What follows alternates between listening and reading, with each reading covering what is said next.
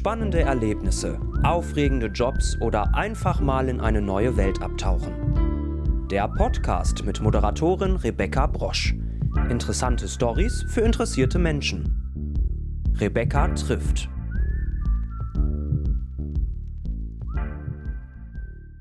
Hallo und herzlich willkommen zur 24. Episode von Rebecca trifft. Heute habe ich den Journalisten, Autor und Experten für Doping und Sportpolitik Hajo Seppel zu Gast. Schön, dass Sie heute hier sind. Guten Morgen. Sie äh, sind ja seit 1985 Sportreporter der ARD, waren Live-Kommentator bei den Schwimmwettkämpfen der Olympischen Spiele äh, und haben sich schließlich dann auf Doping spezialisiert.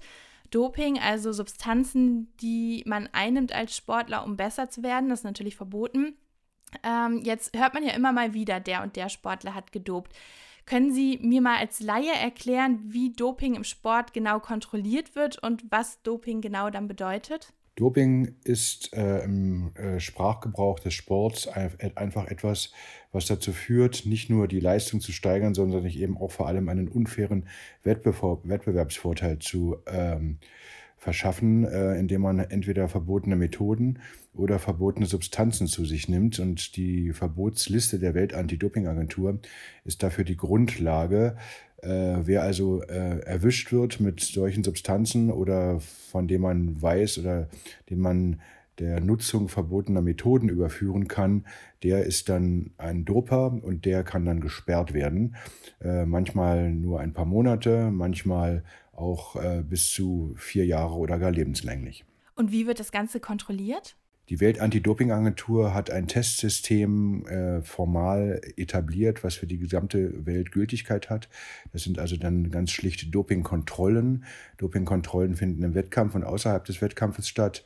Ähm, dann kommen Dopingkontrolleure vorbei und nehmen Dopingproben von Athleten mit, manchmal im Blut, manchmal auch im Urin. Und diese Proben werden dann in Laboren, über 30 akkreditierte Labors der Welt-Anti-Doping-Agentur analysiert. Und wenn dort äh, nach der Analyse herauskommt, dass ein Athlet eben Substanzen in seinem Körper hat oder wenn man aufgrund der Beschaffenheit etwa des Blutes darauf schließen kann, dass einer Blutdoping betrieben hat, also eine verbotene Methode angewendet hat, dann wird ein Mechanismus in Gang gesetzt, ein sportrechtlicher Mechanismus, der am Ende dann halt zu Sperren führen kann. Hm.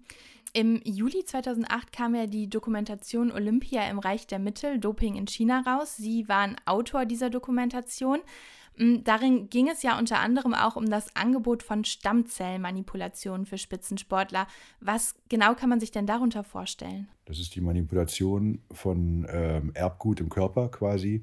Und das wiederum kann dazu führen, dass der Körper in die Lage versetzt werden kann, wenn man es jetzt mal wirklich für den Laien ganz vereinfacht ausdrücken kann, äh, soll, ähm, sich selbst zu dopen. Das ist halt, halt ähm, eine, wenn man so möchte, Variante des Gendopings.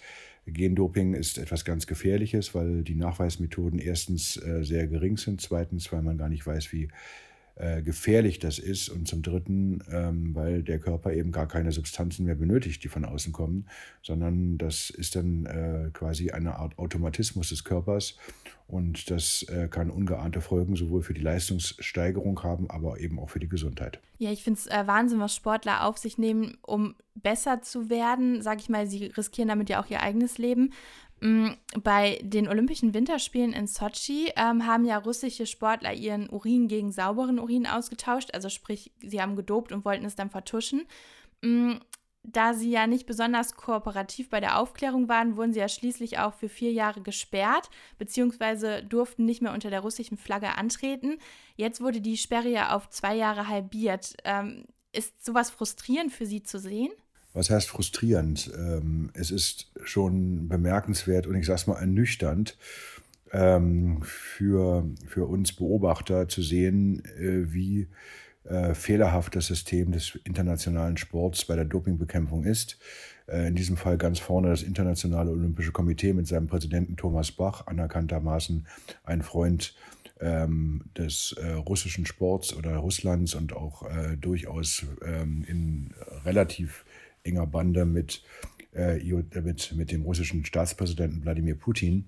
Ähm, und das war über die ganzen Jahre hinweg zu beobachten, welche defensive Haltung äh, das IOC gegenüber Russland eingenommen hat und ähm, die Sperren, ähm, die ja dann am Ende nach, obwohl die Weltantidopingagentur anfänglich ja noch recht ähm, ich, zurückhaltend, würde ich mal sagen, mit dem russischen Staatsdoping umgegangen war, dann aber doch sehr energisch ähm, und offensiv ähm, dann dagegen vorgegangen ist, dass, dass die WADA dann aber trotzdem vom IOC quasi gebremst worden ist. Das war alles andere als ähm, erfreulich, wenn man äh, den internationalen Spitzensport eben ähm, auch ähm, sauber sehen möchte, wie halt ja das IOC ständig proklamiert. Da standen dann aus meiner Sicht ähm, Taten und Worte in keinem günstigen Verhältnis zueinander.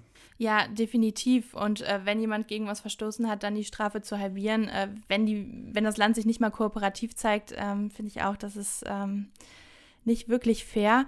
Ähm, jetzt muss man ja sagen, dass es bei vielen sportlichen Veranstaltungen ja besonders um Macht, Geld und gerade auch bei den Regierungen um Ansehen geht. Deshalb wird ja vermutlich auch so viel gedopt. Es liegt ja oft nicht nur an den Sportlern. Nun haben sie ja bestimmt äh, durch ihre ganzen Enthüllungen schon in vielen Ländern sich, sage ich mal, Feinde gemacht. Ähm, nicht nur Sportler, sondern vielleicht auch die Länder an sich, wie zum Beispiel Russland. 2018 haben sie ja dann entschieden, nicht zur WM nach Russland einzureisen, da ihnen vorher von Russland angedroht worden war, dass sie dann vor eine Art Untersuchungsgericht gestellt werden könnten. Äh, haben Sie Angst, dass sich da mal irgendjemand oder irgendein Land oder so rächt? Naja, bei den Russen war es schon so, dass die Bedrohungslage anders war als in sonstigen Recherchen oder bei sonstigen Recherchen. Ähm, es war schon sehr, sehr spürbar, dass man offensichtlich dort sehr empfindlich reagiert auf unsere Recherchen, ja auch sehr häufig das negiert hat und dann äh, es eben auch im Internet zu äh, Bedrohungen gekommen ist und irgendwann war das dann noch nicht mehr lustig. Und äh, es war wirklich erstaunlich zu sehen, wie ein Land wie Russland offensichtlich so empfindlich ähm, äh, am Nerv gepackt wird, wenn wir dieses Staatsdoping ja am Ende initiativ, wir waren ja quasi der Auslöser, am Anfang offengelegt haben. Ähm, das war schon interessant und die wollten mich auch erst gar nicht reinlassen zur Fußball-WM. Erst auf Druck der FIFA mussten sie mir dann eine Akkreditierung äh, geben, aber dann wurde mir von Sicherheitsbehörden abgeraten, in das Land zu reisen, weil man eben nicht garantieren konnte, äh, dass meine Sicherheit dort gewährleistet ist.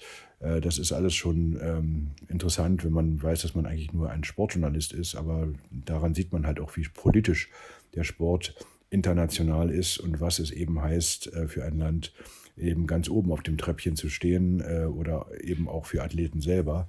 Und daran sieht man ja auch die ganze Verlogenheit des Systems aus meiner Sicht. Ähm, denn die Dopingbekämpfung kann ja schon dann, dann nicht funktionieren, wenn diejenigen, die ähm, die Macht haben oder die Verantwortung tragen dafür, zumindest auch indirekt als Geldgeber, wenn die natürlich gar nicht ein Interesse daran haben, dass Doping aufgedeckt wird, sondern vielmehr ein Interesse daran haben, dass Sport erfolgreich ist, dass die Sportler erfolgreich sind.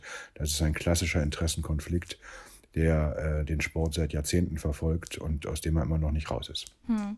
Sie haben ja jetzt gerade schon mal kurz Ihre Recherchen so angesprochen. Wie geht man denn als Journalist vor? Also haben Sie dann spezielle Tipps, die Sie bekommen, wo Sie wissen, da müssen Sie tiefer graben oder ist das einfach irgendwann so ein Wissen, was man hat oder so eine Vermutung, die man hat? Also wie gehen Sie da genau vor, dass Sie wissen, da müssen Sie tiefer graben? Naja, es ist am Ende ja ein Stück weit auch Erfahrung. Über die vielen Jahre kann man sich ja vorstellen, wie so manche Dinge ablaufen, weil die Natürlich immer sehr ähnlich sind. Und ich würde mal so sagen, ähm, es, es ein gesundes Misstrauen im Spitzensport ist mindestens das, was man braucht. Und das habe ich natürlich jetzt über die vielen Jahre mir angeeignet, äh, nach all dem, was ich da erlebt habe. Äh, es ist ja eben auch klassisch, was ich eben schon angedeutet habe. Ähm, ein Sportler wird so lange erfolgreich sein, solange sein Doping nicht auffliegt. Und das Ziel eines Sportlers ist halt zu dopen. Wenn er denn betrügt, dann ähm, profitiert nicht, nicht nur er davon, ähm, solange es unentdeckt bleibt, sondern eben auch sein Manager, sein Trainer, der Sportverband, ähm, der Sponsor, äh, der Veranstalter von, von Veranstaltungen, die Politik, alle haben etwas davon, dass Sport erfolgreich läuft. Die Einschaltquoten sind höher, die Sponsoren verdienen besseres Geld, weil sie ihre Produkte besser verkaufen können. Der Athlet verdient mehr Geld weil er äh, höhere Siegprämien bekommt oder von Sponsoren mehr bezahlt wird, in dessen Fahrwasser auch der Manager, der prozentual daran beteiligt wird. Die Veranstalter bekommen mehr Zuschauer in die Stadien und äh, können ihre Werbebanden besser verkaufen. Das Fernsehen überträgt es, äh, das erhöht nochmal den Preis. Äh, das sind alles ähm, Dinge, die äh, zeigen, wie äh, kommerzialisiert eben der Spitzensport ist. Und dieses ganze Modell funktioniert so lange, solange halt Doping nicht auffliegt. Und sobald Doping auffliegt, setzt sich die Spirale in die entgegengesetzte Richtung in Bewegung.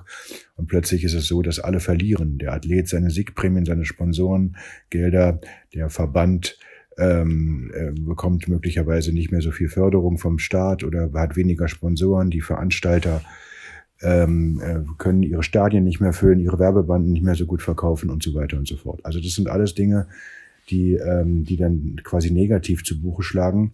Und insofern steht der Sport, wie ich schon sagte, einem klassischen Interessenkonflikt. Denn wenn er Doping aufdeckt, schadet er sich am Ende selber. Und das alles über die vielen Jahre, das habe ich natürlich verfolgt. Und insofern, wenn man diesem, diesem Automatismus folgt, äh, oder man könnte auch sagen, der Spur des Geldes, dann kommt man natürlich schon auch äh, in Milieus hinein, spricht mit Whistleblowern, bekommt Informationen zugesteckt und über die Jahre hinweg wissen natürlich auch etliche, nicht nur in Deutschland, sondern auch weltweit, dass wir die Adresse sind oder eine Adresse sind, um Informationen zu hinterlegen. Und insofern äh, hat sich da ein, ich sag's mal, loses, aber doch relativ äh, großes Netz gespannt ähm, und man weiß halt im Zweifelsfall auch, wie man anrufen muss. Total spannend, was da alles hintersteckt. Als normaler Sportzuschauer denkt man ja einfach, man guckt fairen Sport und äh, denkt sich da nicht viel bei, aber es ist ja ähm, Wahnsinn, was ähm, ja dafür Geld, Macht und äh, ja Gestricke hintersteckt, wirklich. Mm, jetzt ist ja so die nächste Geschichte in wenigen Wochen, also im Februar finden ja die Olympischen Winterspiele in Peking statt. Da gibt es ja zum einen viel Kritik, da die Olympischen Spiele ja schon mal 2008 in Peking stattgefunden haben und es da schon Kritik an den Menschenrechtsverletzungen gab. Und ähm, zum anderen wegen der Tennisspielerin Peng Shuai. Ähm, sie hat ja einem hochrangigen chinesischen Politiker sexuelle Übergriffe vorgeworfen und ist danach wochenlang verschwunden gewesen. Wie schätzen Sie denn sowas alles ein? Naja, also ich war in Peking 2008 bei den Olympischen Spielen, kann ja mal eine kleine Anekdote erzählen. Äh, man hat uns immer gesagt, ähm, wir werden sowieso überwacht, wir können da keinen Schritt tun, ohne dass jemand uns beobachtet. Ähm, natürlich muss man manchmal auch sagen, da, da mag der ein oder andere auch übertreiben. Ähm, da werden ja dann auch schnell irgendwelche äh, Fantasien ähm, plötzlich, ähm, oder anders formuliert, da werden ja plötzlich dann irgendwelche Fantasien wach bei Menschen, die dann glauben, das kann ja gar nicht anders sein. Also manchmal muss man die Kirche im Dorf lassen. Aber da muss ich schon sagen, war das ein bisschen anders. Ähm, wir sind da hingefahren und dann hatte man uns gesagt, beispielsweise natürlich wird eine Hotelüberwachung stattfinden, da müsst ihr euch gar keine Illusionen machen. Und dann habe ich damals äh, gesagt, das muss ich mal ausprobieren und habe dann in meinem Hotelzimmer in, in Peking einfach mal eine versteckte Kamera installiert in einem Rucksack. Äh, damals war die Technik noch nicht so weit fortgeschritten, die Dinger hielten nicht so lange, so eine halbe Stunde, dann war der Ofen aus ähm, machte aber nichts. Ich habe die einfach äh, in mein Zimmer gestellt, in einen Rucksack auf den, auf den, auf den Stuhl und habe dann auf dem Schreibtisch ein paar Blätter ausgebreitet, äh, die quasi äh, neugierig, neugierig machen sollten für den Fall, dass da jemand reinkommt.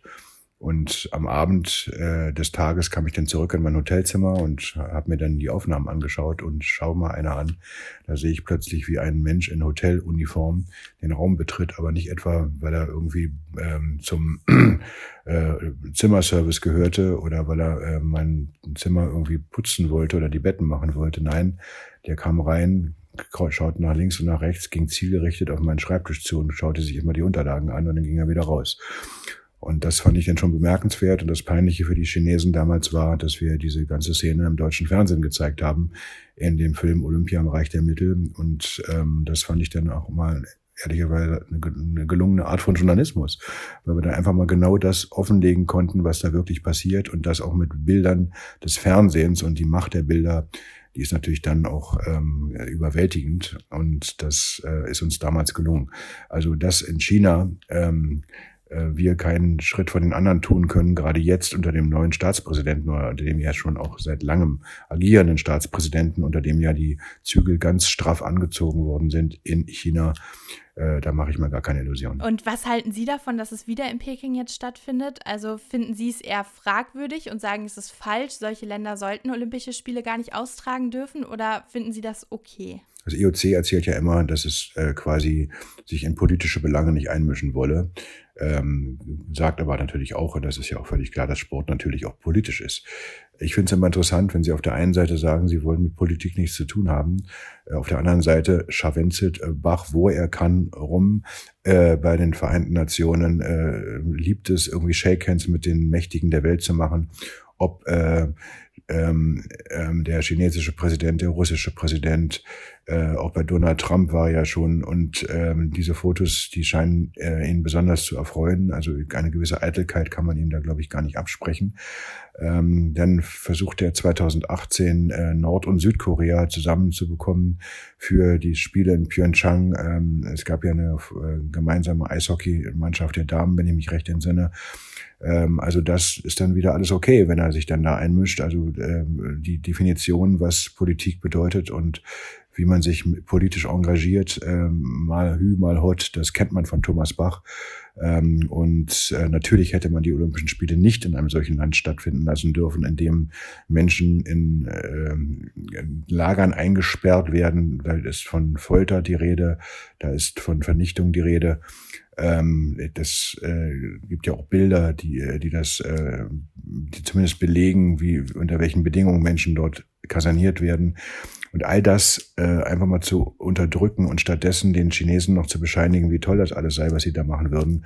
Und dann zu behaupten, wir sind ja so apolitisch, das ist skandalös. Und Thomas Bach ist ein Mann an der Spitze des IOC, der äh, in, in scharfem Kontrast äh, äh, steht mit seinen Worten zu dem, was an Taten dann zu beobachten ist. Ja, das ist ähm, auf jeden Fall höchst spannend, was Sie da erzählen. Also ich glaube, darüber haben sich viele Zuhörer wahrscheinlich auch noch nicht so Gedanken gemacht, auch wenn sie vielleicht viel Sport gucken. Also danke dafür auf jeden Fall. Jetzt äh, sind wir schon am Schluss des heutigen Podcasts angelangt, bei der Schlussfrage, die ich ja jedem meiner Gäste stelle. Und zwar, wenn wir mal einen Tag zusammen verbringen würden, was würden wir denn dann Ihrer Meinung nach machen? Ich musste erstmal mit ihnen äh, quasi ins Gespräch kommen, um sie ein bisschen kennenzulernen. Und äh, ja, was würden wir machen an dem Tag? Wahrscheinlich würde ich, weil ich momentan ganz tief in Arbeit stecke, einfach sagen, kommen Sie einfach mal mit äh, zu uns in die Redaktion, in die Schneideräume und schauen Sie sich mal an, wie bei uns Dokus entstehen, wie wir Fernsehen machen und ähm, wie dieses Geschäft funktioniert. Äh, ich habe ja den Eindruck gewonnen, dass Sie da auch dann Interesse haben und dann hätte ich Sie auch mal eingeladen dazu. Ja, das klingt sehr, sehr gut, auf jeden Fall. Jetzt kommen Sie wahrscheinlich auch, äh, oder? ja, auf jeden Fall. Jetzt, jetzt nehme ich die Einladung an. vielen, vielen Dank, dass Sie mein Gast äh, waren heute. Es war wirklich total spannend und ich glaube, es hat uns allen so ein bisschen wenigstens die Augen geöffnet und äh, wer weiß, vielleicht ändert sich ja in Zukunft mal was, obwohl wahrscheinlich Geld immer irgendwie die Welt regieren wird. Aber danke dafür. Bitte gerne. Tschüss. Tschüss.